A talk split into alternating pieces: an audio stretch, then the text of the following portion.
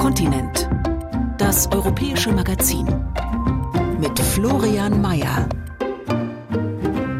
Auf SR2 Kulturradio und Antenne Saar herzlich willkommen. Wir blicken heute nach Tschechien, wo sich die Autoindustrie vor großen Herausforderungen sieht und sich sträubt, nach Kenia, wo unsere Altkleider landen und sowohl Segen als auch Fluch sind, und zu Beginn unserer Sendung nach Griechenland, genauer nach Nordgriechenland an den Fluss Evros.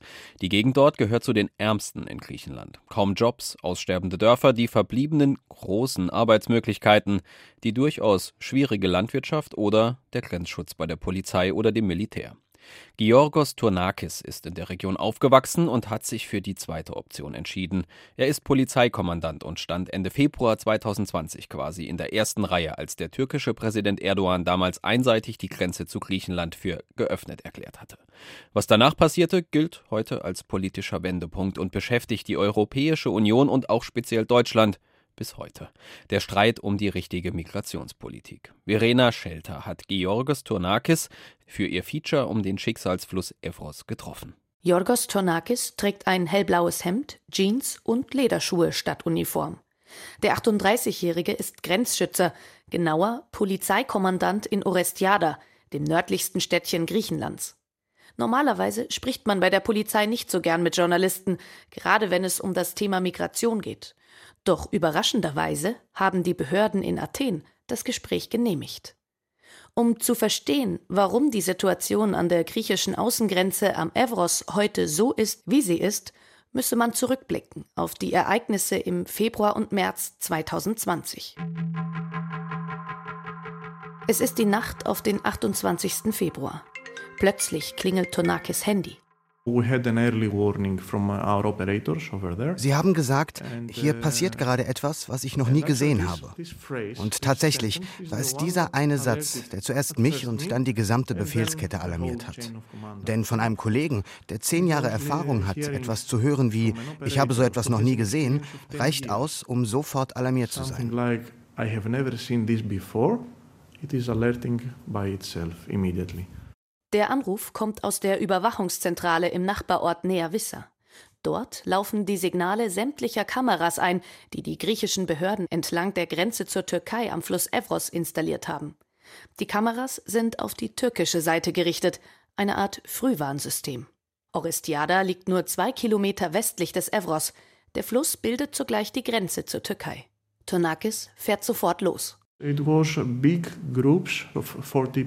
waren einige große Gruppen von 40, 50 Personen, die alle zur selben Zeit in unsere Richtung unterwegs waren. Und gleichzeitig kamen viele Vans und Busse zu einer Militärkaserne, einem militärischen Außenposten in der Türkei an der Nationalstraße. Innerhalb nur weniger Stunden kommen 4.000 bis 5.000 Menschen dort an und machen sich von da zu Fuß auf den Weg in Richtung Grenze genauer zum türkischen Grenzübergang Pasakule gegenüber des griechischen Dörfchens Kastanyes. Alle verfügbaren Kräfte von Polizei und Armee werden nun dorthin beordert. So we went uh, over there in time. Wir waren rechtzeitig dort und haben uns bereit gemacht, denn wir hatten den Befehl, dass niemand die Grenze illegal überqueren durfte. Da wir also diesen Befehl erhalten haben, standen wir an der Grenzlinie und haben niemandem erlaubt, sie zu überschreiten. And we didn't allow anyone to cross the borderline. Polizei und Militär errichten Barrikaden. Sie verstärken den Maschendrahtzaun entlang der Grenze mit Stacheldraht, während gleichzeitig immer mehr Menschen zum Grenzübergang kommen. Ein Handyvideo zeigt, wie sich tausende Menschen dort versammeln. Nicht einmal zwei Meter trennen diejenigen, die in der ersten Reihe stehen, von Griechenland, von Europa. Sie fangen an zu klatschen, fordern die griechischen Polizisten auf, die Grenze zu öffnen. Ein paar junge Männer sind die Bäume hochgeklettert, blicken hinüber nach Castagnes. Die Handykamera schwenkt auf die griechischen Polizisten. Sie tragen zwar Helme und Schilder, wirken aber beinahe entspannt. Noch ist alles friedlich, doch nur wenig später wird die Situation eskalieren.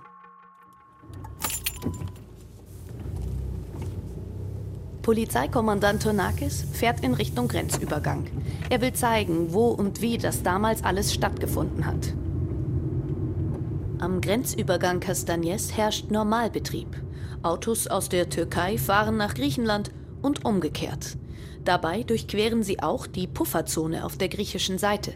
Eine Strecke von knapp 500 Metern zwischen dem Grenz- und Kontrollpunkt bis zur eigentlichen Grenze. Schon von weitem ist der massive Grenzzaun zu sehen. Tonakis parkt sein Auto in der Pufferzone, ein Stück vom Zaun entfernt. Hinter ihm hält ein grüner Militärjeep. Vier schwer bewaffnete Soldaten steigen aus und begleiten uns buchstäblich auf Schritt und Tritt. Der Polizist geht auf den Grenzübergang zu, vorbei an einer Gruppe Frontex-Einsatzkräfte, die sich mit einem lokalen Verbindungsbeamten den Grenzübergang anschauen. Tonakis wendet sich nach rechts und läuft ein paar Meter am Zaun entlang. So everything started from here and about two or three hundred meters south. Ab hier hat alles angefangen. Bis etwa 200, 300 Meter in Richtung Süden. Irgendwann bleibt er direkt vor dem Zaun stehen. Wobei Zaun eigentlich nicht das richtige Wort ist. Es handelt sich eher um eine Mauer aus Stahlelementen, fünf Meter hoch, mit Stacheldraht am oberen Ende. Damals, 2020, gab es diese Mauer noch nicht. Sie wurde erst danach errichtet. Dahinter ist noch der alte Grenzzaun aus Maschendraht zu erkennen. Er war das einzige Hindernis, das Polizeikommandant Tonakis und die Menschen auf der anderen Seite getrennt hat. In den ersten Tagen haben wir hier sogar mit einigen Leuten Gespräche geführt, als es noch keine Spannungen gab. Wir haben gesagt, okay, ihr seht, dass ihr die Grenze nicht überqueren könnt. Warum geht ihr nicht? Sie erlauben uns nicht zu gehen. Also waren sie hier gefangen. Sie wurden sogar von hinten festgehalten. Sie durften nicht gehen. Das ist das, was sie uns gesagt haben. Tatsächlich haben sich die Menschen hinter dem Zaun nicht einfach so plötzlich auf den Weg in Richtung Griechenland gemacht. Idlib. Bis heute die letzte Rebellenhochburg in Syrien. Die Türkei unterstützt dort islamistische Rebellen in ihrem Kampf gegen den syrischen Machthaber Bashar al-Assad. Anfang 2020 hat der türkische Präsident Recep Tayyip Erdogan die militärische Präsenz in der Region erhöht. Aus Angst vor den Kämpfen haben sich im Februar 2020 laut UN-Angaben eine Million Menschen an die Grenze zur Türkei geflüchtet. Erdogan befürchtet einen neuen Flüchtlingszustrom. Vergeblich wendet er sich an die EU und fordert politische Unterstützung für seine Invasion in Syrien sowie weitere Milliardenhilfen für die Unterbringung der Migranten. Als bei einem Luftangriff in Idlib 36 türkische Soldaten sterben, entscheidet Erdogan noch in derselben Nacht, die Grenzen zur EU werden geöffnet. Was haben wir bereits vor Monaten gesagt? Wenn es so weitergeht, dann sind wir gezwungen, die Grenzen zu öffnen. Das hat denen nicht gepasst, sie haben es nicht geglaubt. Aber was haben wir gestern getan? Wir haben die Grenzen geöffnet. In Zeytinburnu, ein Stadtteil von Istanbul, in dem besonders viele Flüchtlinge leben, tauchen plötzlich weiße Busse auf, von denen es hieß, sie würden Flüchtlinge an die Grenze bringen. Die Nachricht verbreitet sich in Windeseile. Einige Syrer und Afghanen lassen buchstäblich alles stehen und liegen, um einen Platz zu bekommen, im sicheren Glauben, ihre Ausreise sei genehmigt. Auch Mohammed hat auf ein besseres Leben in Europa gehofft und sich auf den Weg zur Grenze gemacht. Ein Team der ARD hat ihn und seine Familie auf der türkischen Seite getroffen. Wir haben alles zurückgelassen, unsere Sachen verkauft und unser Haus anderen überlassen. Ich habe außerdem meinen Job gekündigt. Wir haben nichts, wohin wir zurückkehren können. Entsprechend groß ist die Ernüchterung, als klar wird, Griechenland wird die Grenze nicht öffnen. Bei vielen schlägt die Enttäuschung in Verzweiflung und Wut um. Samstag, 29. Februar. Knapp 24 Stunden dauert die Ausnahmesituation am Grenzübergang bei Castagnes mittlerweile an. Es ist kalt, Temperaturen um den Gefrierpunkt. Hilfsorganisationen verteilen auf der türkischen Seite Decken und Wasser. Die Menschen entzünden Lagerfeuer, um sich ein wenig zu wärmen. Dann versuchen etwa 3.000 bis 4.000 Migranten, den Grenzübergang zu stürmen. Sie schleudern Steine auf die griechischen Polizisten. Die antworten mit Tränengas und Blendgranaten. Ein ungleicher Kampf. Mittendrin Familien mit Kindern. Es bricht Panik aus.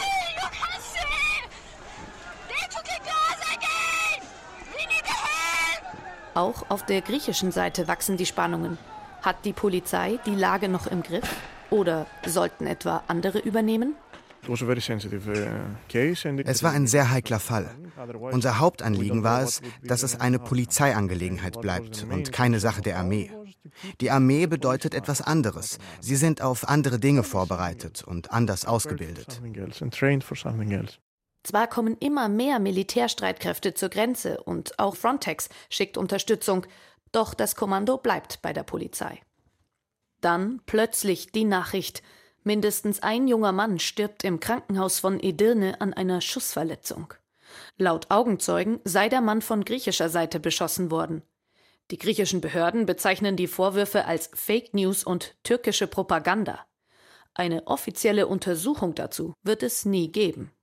Haben Polizei und Armee mit scharfer Munition auf Flüchtlinge geschossen? Oder waren es Zivilisten, die als selbsternannte Grenzschützer am Evros patrouillieren? Zurück in Orestiada, dem nördlichsten Städtchen Griechenlands. Hier kellnert Nikos jeden Abend in einer gemütlichen kleinen Bar. Tagsüber ist er Landwirt. Im Großen und Ganzen gäbe es auch nur zwei Berufszweige, die man in dieser von Landflucht massiv betroffenen Region einschlagen könne, so Nikos. Περισσότεροι το κάνουν καθαρά για, τα, για την αποκατάσταση. Το τι μυαλά αποκτούν μετά die meisten machen das aus finanziellen Gründen. Ihre Denkweise ändert sich dabei nach ein paar Jahren, wenn sie im Militär oder bei der Polizei arbeiten. Ich sehe es bei Leuten, mit denen ich aufgewachsen bin. Sie waren mal anders, aber wenn man nur mit Militärs oder Polizisten zu tun hat, wird man so wie sie.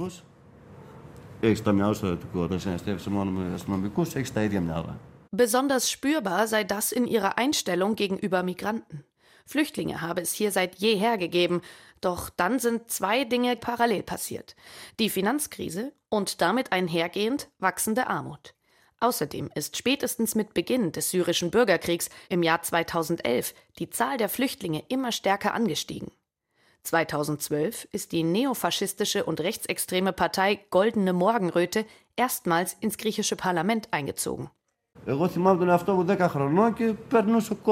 Ich erinnere mich, als ich zehn Jahre alt war und Einwanderer hier durchgekommen sind, haben wir ihnen etwas zu essen und zu trinken gegeben. In den letzten Jahren, seit dem Erscheinen der goldenen Morgenröte im Fernsehen, fingen alle an auszuflippen mit der Grenze und dem Zaun. Die Menschen hier sind konservativ. Sie sind nicht böse. Ich glaube, sie denken so, weil sie ungebildet sind. Bei den Parlamentswahlen 2015 wurde die Goldene Morgenröte in der Provinz Evros mit rund 9 Prozent drittstärkste Kraft. Allerdings stünde das, was viele Leute hier wählen oder sagen, häufig in Widerspruch zu ihrem Verhalten, sagt Nikos. Er habe schon erlebt, dass ein Anhänger der Goldenen Morgenröte einem Flüchtling das Ticket bezahlt hat, damit dieser zu seinen Verwandten nach Thessaloniki fahren kann. Wenn sie untereinander reden, sind sie gegen Migration und Einwanderer. Wenn sie aber eine Flüchtlingsfamilie mit Kindern sehen, dann werden sie ihnen auf jeden Fall helfen. Sie werden ihnen Essen geben und sie sogar bei sich zu Hause aufnehmen. So sei die Mehrheit seiner Meinung nach. Und dann gibt es aber noch eine ganz andere Gruppe von Leuten, die selbsternannten Grenzwächter. Das sind diejenigen, die noch ein bisschen patriotischer sind. Und sie sind gefährlich. Ξεκάθαρα για μένα. Έχει πολλούς επικίνδυνους. Viele von ihnen sind Reservisten der Nationalgarde. Nach ihrem Militärdienst bekommen sie offiziell eine Waffe von der Armee gestellt und treffen sich regelmäßig zum Training. 2020 sind sie nicht offiziell aktiviert worden. Dennoch seien viele von ihnen am Evros patrouilliert, vor allem im südlichen Teil der Grenze, sagt Nikos. Jeder wusste es. Die Armee, die Polizei, alle. Sie hatten lediglich die Anweisung, vorsichtig zu sein, damit nichts schief läuft. Aber sie wurden nicht aufgehalten. Er selber kenne niemanden persönlich, der damals dabei war, aber er kenne jemanden, der möglicherweise jemanden kennt. Es braucht viele Telefonate und am Ende auch ein wenig Glück, bis endlich jemand bereit ist, offen zu sprechen. Es geht in Richtung Süden, nach Ferris. Die Gemeinde liegt gut 100 Kilometer südlich von Orestiada. Von hier aus sind es nur noch etwa 20 Kilometer bis zum Meer, 30 bis zur Küstenstadt Alexandropolis. Athanasius Birinzis ist etwa Mitte 50, trägt einen schwarzen Kapuzenpulli und Jeans. Als Treffpunkt hat er ein Café im Ortskern von Ferris vorgeschlagen. Beim Hereinkommen grüßt er in die Runde. Man kennt sich hier. Berinzis ist am Evros groß geworden. Der Fluss sei die Lebensader der Region, sagt er. Die gesamte Landwirtschaft hier hänge von ihm ab und auch er selbst. Denn Berinzis ist zuständig für die Bewässerungssysteme, die die Felder der Bauern in Ferris mit Wasser versorgen. Als ich 1985 am Fluss mit der Arbeit anfing, gab es in den ersten Jahren keine Migration. Die Einwanderung hat zaghaft begonnen, mit einer Handvoll Menschen, die hier durchliefen. Die Situation war damals anders. Diese Menschen kamen, ohne irgendwelche Probleme zu verursachen. Viele von ihnen hatten einiges durchgemacht. Ich habe Leute gesehen, die verprügelt und geschlagen wurden, sogar kleine Kinder. Hier fanden sie Schutz, Nahrung, Unterkunft und was auch immer benötigt wurde. Aber dann seien über die Jahre immer mehr Menschen gekommen. Wir begannen uns Sorgen zu machen, dass wenn all die Menschen, die kommen, in Griechenland bleiben, sich die demografische Entwicklung und alles in Griechenland verändern wird. Es sind Tausende und wir werden immer weniger. Das Paradoxe, Berenzis sagt selbst, dass die meisten Flüchtlinge gar nicht hier bleiben, sondern weiter wollen, nach Deutschland, Frankreich oder Skandinavien. Trotzdem ist er überzeugt, dass hinter den Migrationsbewegungen ein großer Plan steckt. Wenn ein Einwanderer aus einem Kriegsgebiet kommt, verstehe ich das. Er geht, um sein Leben zu retten. Die übrigen, die Wirtschaftsmigranten, wo finden sie das ganze Geld, um hierher zu kommen? Das bringt uns zu der Überlegung, dass es einen allgemeinen Plan für eine Änderung der Struktur in ganz Europa gibt. Der große Bevölkerungsaustausch ist ein Mythos, der von Rechtsextremisten verbreitet wird. Dahinter steckt die Vorstellung, dass es eine bösartige Gruppe von Eliten gibt, die mit Hilfe einer Reihe von sozialen Programmen die ursprünglichen Bevölkerungen der europäischen Länder auslöschen will. In Deutschland wird diese Verschwörungstheorie beispielsweise von Teilen der AfD vertreten. In der Region am Fluss Evros trifft diese Theorie in einer ohnehin strukturschwachen Region mit einer spürbar schrumpfenden Bevölkerung auf fruchtbaren Boden. Vor allem nach den Geschehnissen von Februar und März 2020. Wie ein Lauffeuer verbreitet sich damals die Nachricht, dass auf der Höhe von Ferres über Nacht hunderte Menschen auf der türkischen Seite des Flusses angekommen sind und nun versuchen, den Evros zu überqueren. Einige Anwohner aus den umliegenden Ortschaften beschließen, selber auf Patrouille zu gehen, unter ihnen auch Nationalgardisten wie Berenzis. Es war 3 Uhr morgens und ich konnte sehen, wie die Busse auf der anderen Seite fuhren. Wir sind parallel zu ihnen gefahren. Wir haben das gemacht, um zu verhindern, dass sie aussteigen.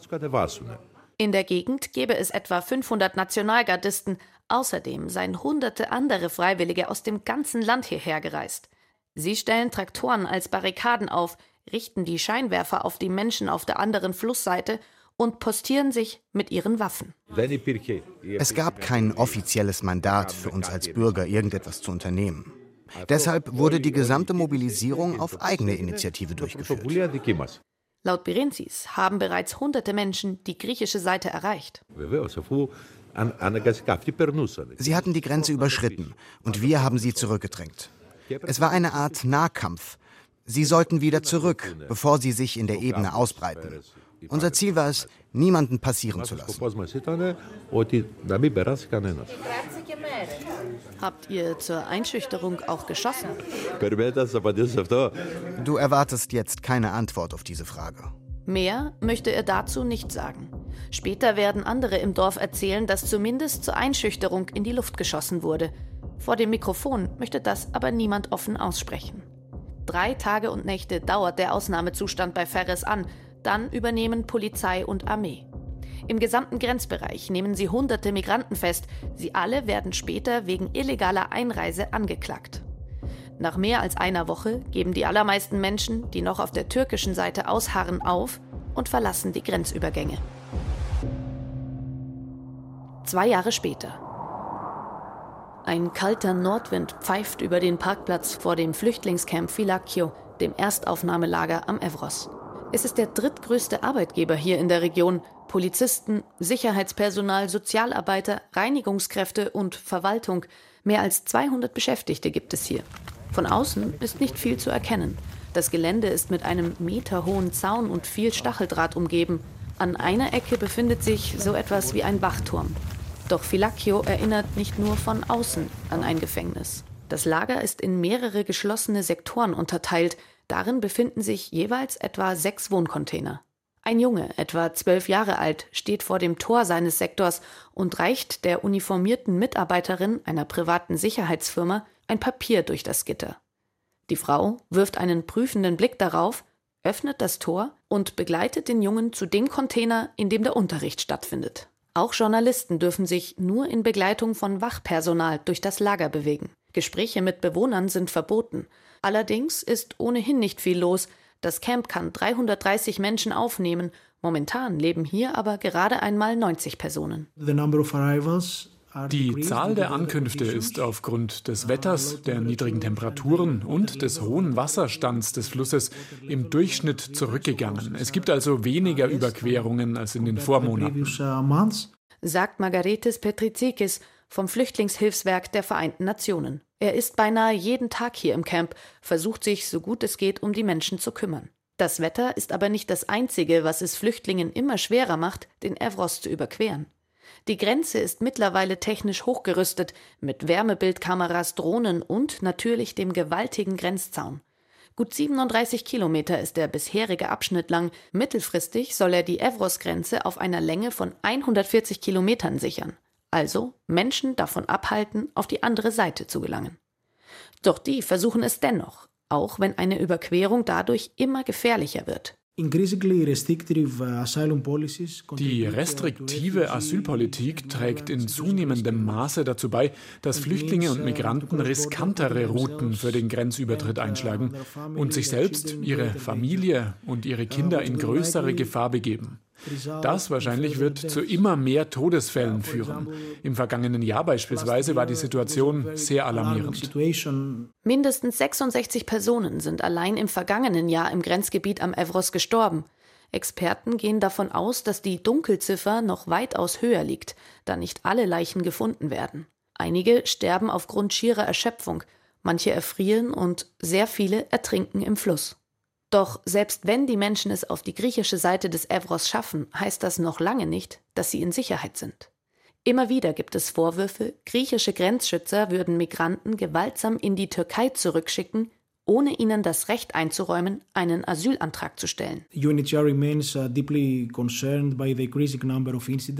das UN-Flüchtlingshilfswerk ist nach wie vor tief besorgt über die zunehmende Zahl von Gewalttaten und schweren Menschenrechtsverletzungen gegen Flüchtlinge und Migranten an verschiedenen europäischen Grenzen.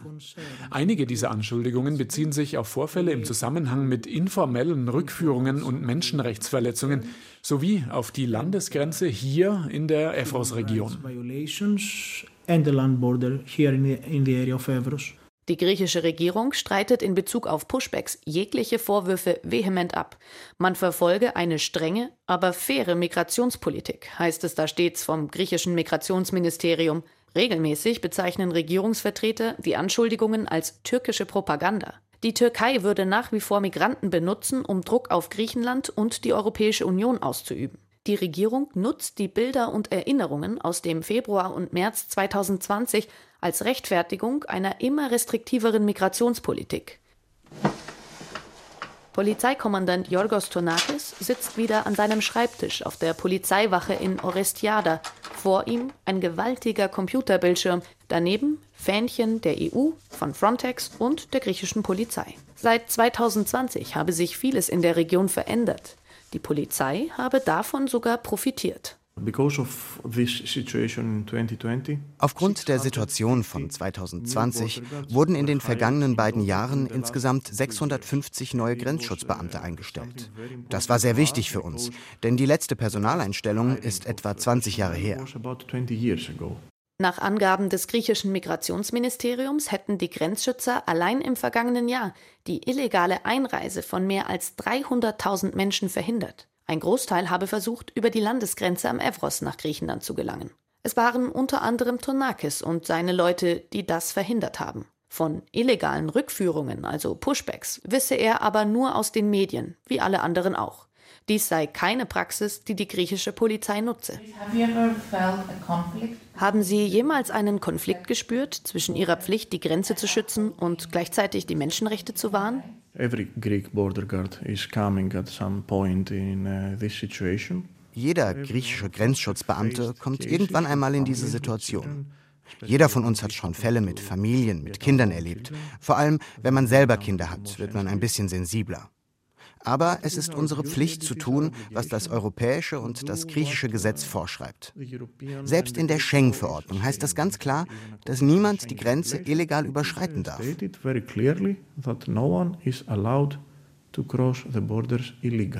Doch weder Gesetze noch Mauern und Polizisten halten die Menschen davon ab, weiterhin zu versuchen, den Fluss Evros zu überqueren, auch wenn sie dies mit dem Leben bezahlen müssen. Und da außer Polizei und Armee niemand mehr Zutritt zur Grenze hat, sind sie es, die die Toten bergen müssen. Das Feature Leben und Sterben am Fluss Evros von Verena Schelter. Tschechien ist ein Autoland. Laut dem tschechischen Wirtschaftsministerium arbeiten rund 150.000 Menschen im Land in der Autoindustrie. Mehr als 20 Prozent der Wirtschaftsleistung kommt aus diesem Sektor. Viel hängt also von der Zukunft des Autos in Tschechien ab. Eine Situation, die wir als Saarländerinnen und Saarländer nur zu gut kennen. Die Herausforderungen des Mobilitätswandels sind die gleichen. Allerdings der Abschied vom Verbrenner fällt den Tschechen weitaus schwerer, berichtet Kilian Kirchgessner.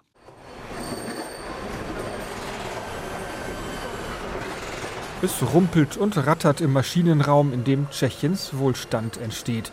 Der Ort Noschowice ganz im Osten des Landes im Dreiländereck Tschechien, Slowakei, Polen. Vor ein paar Jahren noch kannte ihn in Tschechien kaum jemand. Heute ist es einer der wirtschaftsstärksten Orte des Landes, dank des riesigen Areals, in dem die koreanische Firma Hyundai Autos für den europäischen Markt herstellt. Mitarbeiter Pavel Hayek führt durch die riesigen Werkshallen. Hier sind wir in der Schweißerei. Ich halte jetzt mal an. Hier sind die meisten Roboter im Einsatz, 385 Stück. Es sind mehr Roboter als Mitarbeiter in diesem Abschnitt. Rechts entstehen die beweglichen Teile der Autos, also Türen, Motorhauben und so weiter. Und links wird der Rumpf der Karosserie zusammengeschweißt. Aus den Blechteilen wird hinter dicken Glasscheiben ein Auto, das auf Förderbändern in die Lackiererei gebracht und anschließend in der nächsten Werkshalle fertiggestellt wird. Alle 54 Sekunden verlässt ein fertiges Auto die Werkshallen rund um die Uhr, tags und nachts. Und das nicht nur hier bei Hyundai. Toyota, Peugeot und Citroën unterhalten ein Gemeinschaftswerk in Tschechien. Und dann ist da natürlich auch noch der tschechische Hersteller Skoda, der inzwischen zum VW-Konzern gehört. Skoda allein steht hinter 5% des gesamten tschechischen Bruttoinlandsprodukts und 9% des Exportvolumens. In der Slowakei gibt es Werke von VW, Kia und Jaguar Land Rover. Gerade baut Volvo eine neue Fabrik. Nirgendwo anders in Europa werden im Verhältnis zur Einwohnerzahl so viele Autos gebaut wie in Tschechien und der Slowakei. Ist das die Welt von gestern, eine Welt, die im Untergehen begriffen ist? Die Volkswirtin Helena Horska hat eine klare Meinung. Es handelt sich nicht nur um ein Ignorieren von Prognosen, die sich immerhin noch ändern können. Nein, es ist schon ein Ignorieren der tatsächlichen Warnsignale, die besagen, Vorsicht, die alte, uns bekannte Autoindustrie wird es in zehn Jahren nicht mehr geben. Helena Horska zählt zu den einflussreichsten Volkswirten in Tschechien. Sie arbeitet für die Raiffeisenbank, steht einem wichtigen Beratungsgremium der Prager Regierung vor und wer wie sie zu wirtschaftlichen Strategien Strategien für das Land forscht, der kommt an der Automobilindustrie nicht vorbei. Was uns bedroht, ist die Konkurrenz aus China. China ist unheimlich rasant in die Entwicklung der Elektromobilität eingestiegen. Das ist eine sehr ernstzunehmende Konkurrenz für Europa als Ganzes. Ich würde sogar sagen, eine bedrohliche Konkurrenz. Bislang hat China Produkte aus Europa und Amerika importiert. Genau das fängt sich jetzt an umzudrehen, etwa bei den Batterien. Wir führen Komponenten aus China ein und werden diejenigen sein, die abhängig sind vom Import aus Drittländern. Deutlicher lässt sich ein volkswirtschaftlicher Warnruf kaum noch formulieren. Während die gesamte Europäische Union sich darauf einstellt, ab dem Jahr 2035 keine Autos mit Verbrennungsmotor mehr zu bauen, laufen in Tschechien heute erst wenige Fahrzeuge mit Elektromotor vom Band. Und Tschechien und die Slowakei sind die europäischen Schlusslichter, was die Zulassungen von Elektroautos angeht. Helena Horska hat dafür eine psychologische Erklärung. Es ist unsere Mentalität, die tschechische Mentalität. Wenn etwas funktioniert, warum sollten wir es dann ändern? Wir mögen keine Änderungen. Der Wandel des Automobilsektors aber ist eine gewaltige Änderung und wir fühlen uns dadurch vielleicht innerlich bedroht. Wir können Autos herstellen, die in der Welt gefragt sind. Das macht uns Tschechen stolz. Wir wollen nicht akzeptieren, dass sich etwas ändern muss. Schließlich funktioniert das System ja. Es gibt uns Arbeit und bringt die Wirtschaft voran. Wir machen uns nicht klar, wie groß und wie drängend die Herausforderung ist, die gerade auf uns zukommt. Vielleicht muss man die Mobilität aber auch neu denken. Das ist der Ansatz von Helena Horska, der Prager Volkswirtin.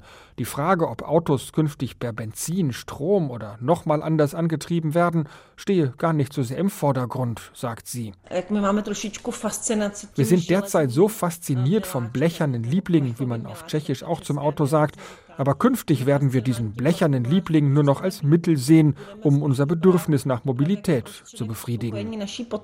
Ob es eine Bahnfahrt ist, ein Carsharing-Auto oder ein Taxi, entscheidend werde nicht mehr sein, ein eigenes Auto zu besitzen, sondern möglichst komfortabel und schnell von A nach B zu kommen. In diesem Paradigmenwechsel könnte für Tschechien ein enormer wirtschaftlicher Vorteil liegen, sagt Helena Horska. Man hört nicht viel darüber, aber inzwischen ist hier in Tschechien ein moderner, neuer Zweig entstanden, der nicht zu den alten Sektoren gehört, wie die Industrie. Das sind die Dienstleistungen im Bereich von IT und E-Commerce. Dieser Teil der Wirtschaft kommt schon jetzt an die Bedeutung der Autoindustrie heran. Tschechien ist zum Standort für Start-ups und auch große etablierte IT-Unternehmen geworden. Dass im Land beides zu Hause ist, die Autoindustrie auf der einen Seite, die innovativen Computerfirmen auf der anderen Seite, könnte zum gewaltigen Vorteil werden, sagt Helena Horska. In der künftigen Welt der Mobilität, wie sie Experten vorhersagen, werde schließlich beides gebraucht, die Hard- und die Software. Das Verbrenner aus und was es für die tschechische Autoindustrie bedeutet, ein Beitrag von Kilian Kirchgessner. Standortwechsel Kenia. Der Gikomba Market in der Hauptstadt Nairobi ist der größte Umschlagsplatz für Second-Hand-Klamotten. Mitumba werden die Altkleider dort genannt, übersetzt großes Bündel, denn die Kleidung kommt in riesigen Bündeln aus aller Welt dort an. Die meisten stammen von uns, aus Europa, aber Mitumba sind ein zweischneidiges Schwert. Sie sind Problem und Lösung zugleich. Die Reportage von Karin Bensch.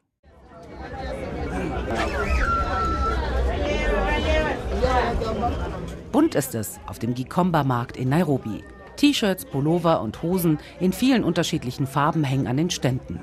Hier gibt's alles aus zweiter Hand. Der Gikomba-Markt ist der größte Umschlagplatz für Second-Hand-Kleidung in Nairobi. Mitumba heißen die Altkleider hier. Übersetzt heißt das Bündel, denn die gebrauchten Kleidungsstücke kommen in riesigen Bündeln nach Kenia. Die Händler preisen sie auf dem Markt lautstark an. Amos Ndambuki ist einer der vielen Händler auf dem Gikomba-Markt. Er verkauft vor allem T-Shirts. Ein Shirt kostet umgerechnet knapp 30 Cent bei ihm. Die Second-Hand-Klamotten kommen alle aus dem Ausland, vor allem aus China, Großbritannien und Deutschland, erzählt Amos. China, United Kingdom, Germany. Gewerbliche Textilverwerter bringen die Altkleider nach Afrika. Es gibt auch Kleiderspenden. Laut der Vereinten Nationen ist Deutschland der größte Exporteur von Altkleidern. Mehr als eine Million Tonnen gebrauchter Textilien werden in Deutschland jedes Jahr für die Wiederverwertung gesammelt, so der Bundesverband Sekundärrohstoffe und Entsorgung. Das seien etwa 15 Kilo pro Einwohner in Deutschland, Tendenz steigend. Jeffy Ujuma schaut sich an den Ständen auf dem Kleidermarkt um. Er möchte T-Shirts und Jacken kaufen. Nicht alle gebrauchten Kleidungsstücke sind von guter Qualität, aber einige Sachen kann man schon finden, sagt Jeffy. Not all are good quality, but you may find some. Mitumba ist beides, Problem und Lösung. Ein Problem ist, die Flut von Second-Hand-Klamotten, vor allem aus dem Westen, macht die kenianische Textilindustrie platt, weil niemand mit den Spottpreisen mithalten kann. Ein kenianisches Unternehmen kann ein Kleidungsstück von guter Qualität nicht für 30 Cent herstellen, sagt Jeffy. A Kenyan company cannot produce good clothing and sell it at 40 bob. Kenia ist ein Land, in dem hochwertige Textilien mit farbenfrohen Mustern eine lange Tradition haben.